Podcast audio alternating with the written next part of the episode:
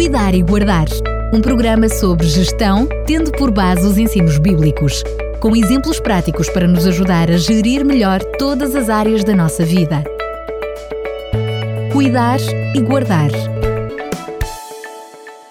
Voltamos a estar juntos para lhe trazer mais um Cuidar e Guardar. E como sempre, volto a estar na companhia de Fernando Ferreira. Mais uma vez, bem-vindo. Muito obrigado, é um prazer sempre que nos encontramos na antena a tratar destes assuntos. Ficou prometido no programa anterior que hoje uh, continuávamos a falar sobre a gestão espiritual e hoje iríamos falar sobre o vento.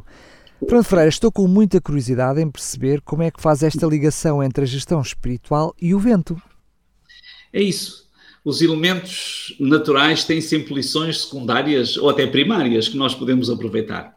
O vento é o movimento do ar, ou seja, é o deslocamento de massas de ar em reação às diferenças de pressão atmosférica entre, as duas, entre duas regiões.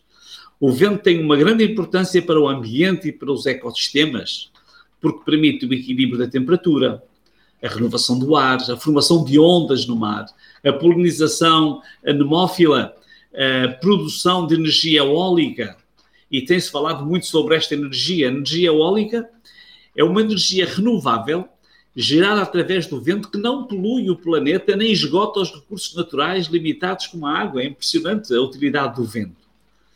Ao longo de milhares de anos, a força do vento tem sido aproveitada de inúmeras formas, desde o impulso de veleiros e barcos à vela à ventilação natural dos edifícios. O aproveitamento do vento estava tão bem adaptado ao contexto natural que não chocava. Até tinha algum encanto. Fernando Pessoa escreveu: às vezes ouço passar o vento, e só de ouvir o vento passar vale a pena ter nascido. É interessante como ele valorizava e como realmente lhe geravam sentimentos positivos. Quem não fica encantado e até relaxado ao ver deslizarem sobre as águas os barcos movidos por velas.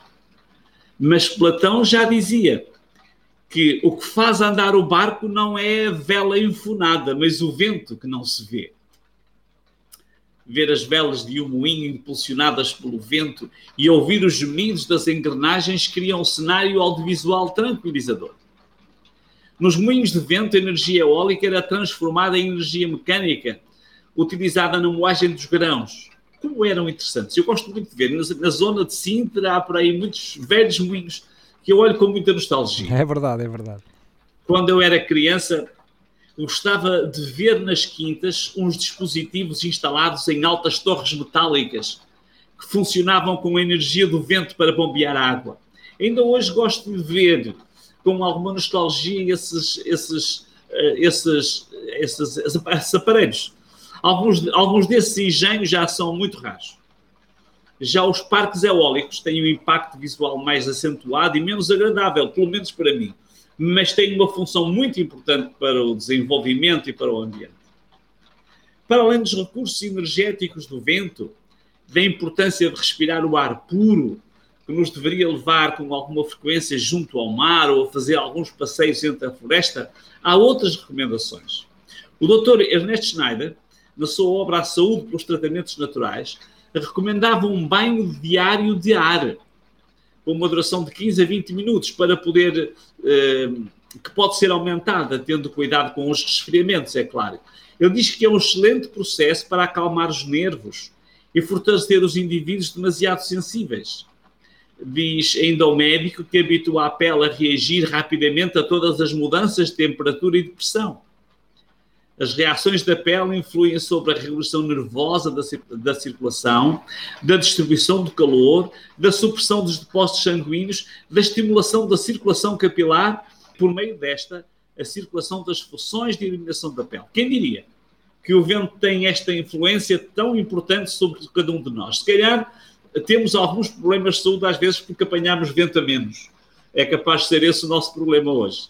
Agasalhe-se, e desfrute ao sentir os seus cabelos penteados ou despenteados, como queira, pelo vento. Mas há outras perspectivas que eu gostaria de abordar. Na linguagem bíblica, o vento está associado à origem da vida. O Senhor Deus modelou o homem com o barro da terra, soprou-lhe nas narinas e deu-lhe respiração e vida, e o homem tornou-se um ser vivo. O termo hebraico, roá, encontrado no Antigo Testamento e que aparece traduzido como espírito, refere-se à à energizante centelha de vida que é essencial à essência do indivíduo.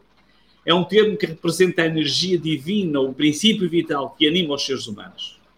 O equivalente no Novo Testamento de Ruá é o termo grego pneuma, espírito, proveniente de pneu, soprar ou respirar. O ensino de Jesus era profundo e uma vez ele disse a um dos mestres de Israel: O vento sopra onde quer ouves o seu ruído, mas não sabes de onde vem nem para onde vai. Assim acontece também com aquele que nasce do Espírito. Nas origens, o ser humano tornou-se um ser vivo ao ser superado o fogo da vida. Na vida espiritual, o nascimento dá-se uma vez mais pela influência do sopro, que em ambos os casos é o símbolo do Espírito. Quanta importância tem o vento? A sua energia renovável é poderosa e limpa. A sua ação terapêutica para o aparelho respiratório e para a pele é considerável. A sua importância espiritual é comparada à ação do espírito. Exponha-se e beneficie do beijo do vento. Exponha-se ao vento do espírito e deixe-se elevar cada vez mais alto. Os deprimidos dizem que o vento chora. Os alegres desfrutam da canção do vento. Os espirituais dizem que dependem das forças do espírito, do espírito representado pelo vento. Não esqueça, use este poder, isto é, cuidar e guardar. Vamos continuar, já sei, com a questão da gestão da espiritualidade no próximo programa, mas concretamente vamos falar de quê? No próximo programa vamos abordar a questão da água e fazer uma associação entre a água e a espiritualidade também. É mais uma gestão interessante para a nossa vida fica já então em conta marcado para o próximo programa. Até lá, se Deus quiser. Até um próximo programa e felicidades para todos quantos nos ouvem e para todos vocês aí, aí no estúdio e na rádio também. Cuidar e Guardar um programa sobre gestão, tendo por base os ensinos bíblicos, com exemplos práticos para nos ajudar a gerir melhor todas as áreas da nossa vida. Cuidar e Guardar